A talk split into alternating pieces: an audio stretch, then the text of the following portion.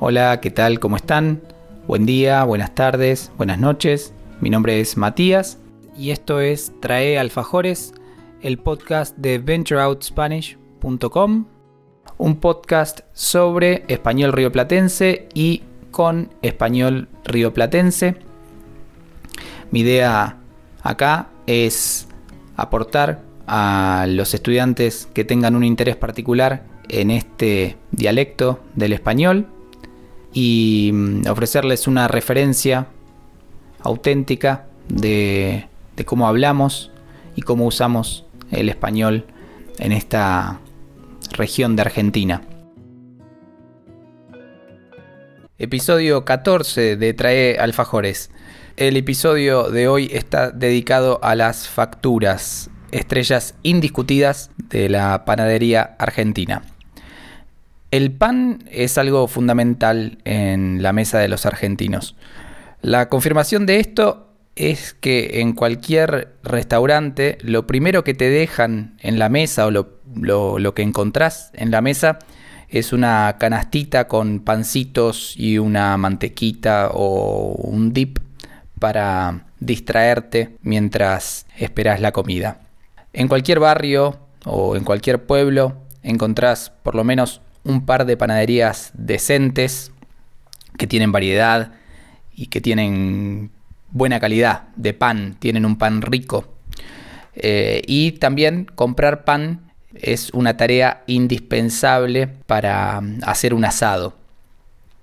Así que todos estos son motivos que fundamentan un poco nuestra, eh, nuestro romance con el, con el pan si vas a una buena panadería un día cualquiera a la mañana, pero especialmente un sábado o un domingo, seguro vas a tener que esperar por lo menos a 5 o 6 personas adelante tuyo. La gente en la panadería compra principalmente pan y facturas, pero siempre también hay galletitas, bizcochos, muffins, budines, sándwich de miga. Eh, así que la mayoría de las personas se van con las manos bastante llenas. Pero corto acá con mi oda a las panaderías y paso a las facturas. En este episodio vamos a hablar de las facturas más tradicionales y también vamos a hablar un poco de anarquismo. Hay una conexión entre facturas y anarquismo. Así que empecemos por el principio. Las facturas son unas masas dulces de la familia del, croissant, al que dicho sea de paso, nosotros llamamos media luna, que se pueden comprar eh, por unidad o por docena o media docena y son realmente una cosa alucinante. La mayoría de las facturas están cubiertas de azúcar o almíbar o rellenas de dulce de leche, de membrillo o de crema pastelera. Así que son potentes.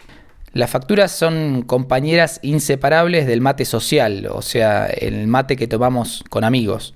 Si vas a la casa de alguien a tomar unos mates, unas facturitas siempre son una buena idea, siempre son bienvenidas. De todas maneras, aunque no son exageradamente caras, no son cosa de todos los días.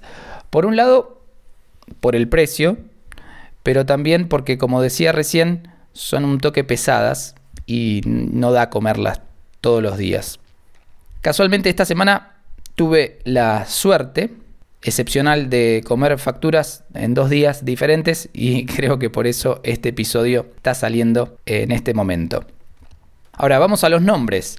Las facturas tienen nombres muy curiosos porque los panaderos, o por lo menos muchos panaderos, eran anarquistas, los primeros panaderos eh, de finales del siglo XIX, comienzos del siglo XX, y mm, entonces bautizaron las facturas con nombres un poco provocativos, como una forma de burlarse de ciertos personajes que a los anarquistas nunca les cayeron muy bien. Por eso, además de algunas de nombre más inocentón, tenemos facturas como El Vigilante, las bolas de fraile, los sacramentos y los cañoncitos.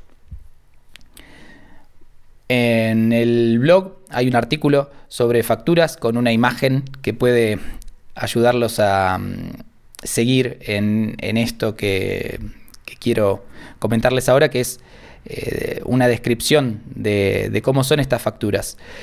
El vigilante es una factura alargada, a veces tiene membrillo, a veces tiene crema pastelera, a veces tiene las dos, a veces no tiene nada. Eh, la idea creo es que imita al bastón de la policía. Las bolas de fraile son redondas y están rellenas de crema pastelera o de dulce de leche. Siento que de las facturas eh, en esta familia de nombres controversiales, las bolas de fraile me parecen las mejor logradas visualmente. Eh, los sacramentos a veces están rellenos de membrillo, a veces no.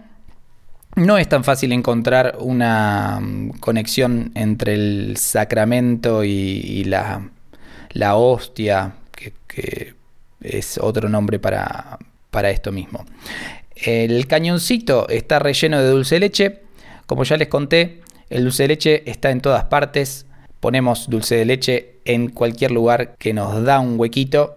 Y de hecho hay muchas facturas diferentes con dulce de leche, además de los cañoncitos. Después de las tradicionales sin nombres polémicos está la tortita negra, que es redonda y tiene mm, azúcar negra arriba. Y por supuesto la media luna, em, que tenemos la variedad media luna de grasa o salada y media luna de manteca o dulce. Y lo último que quería contarles es la típica interacción cuando compramos facturas. Lo que hacemos habitualmente es decir primero cuánto vamos a comprar y decir después cuáles queremos. Por ejemplo, hola, ¿qué tal? Voy a llevar una docena de facturas. Y ahí vamos dando nuestra selección. Dame tres medialunas de grasa, tres de manteca, dos vigilantes, dos tortitas negras y si no sabes el nombre, señalás con el dedo y le decís y una de estas. Así de corta es la bocha, ahí les dejo esta información. Y así llegamos al final de este episodio de Trae Alfajores, charlando de facturas. Como siempre, les dejo en la descripción enlaces al sitio web ventureoutspanish.com y a Buy Me a Coffee. Si pueden y quieren apoyar el podcast, súper agradecido. Les dejo un abrazo. Hasta la próxima. Chau, chau.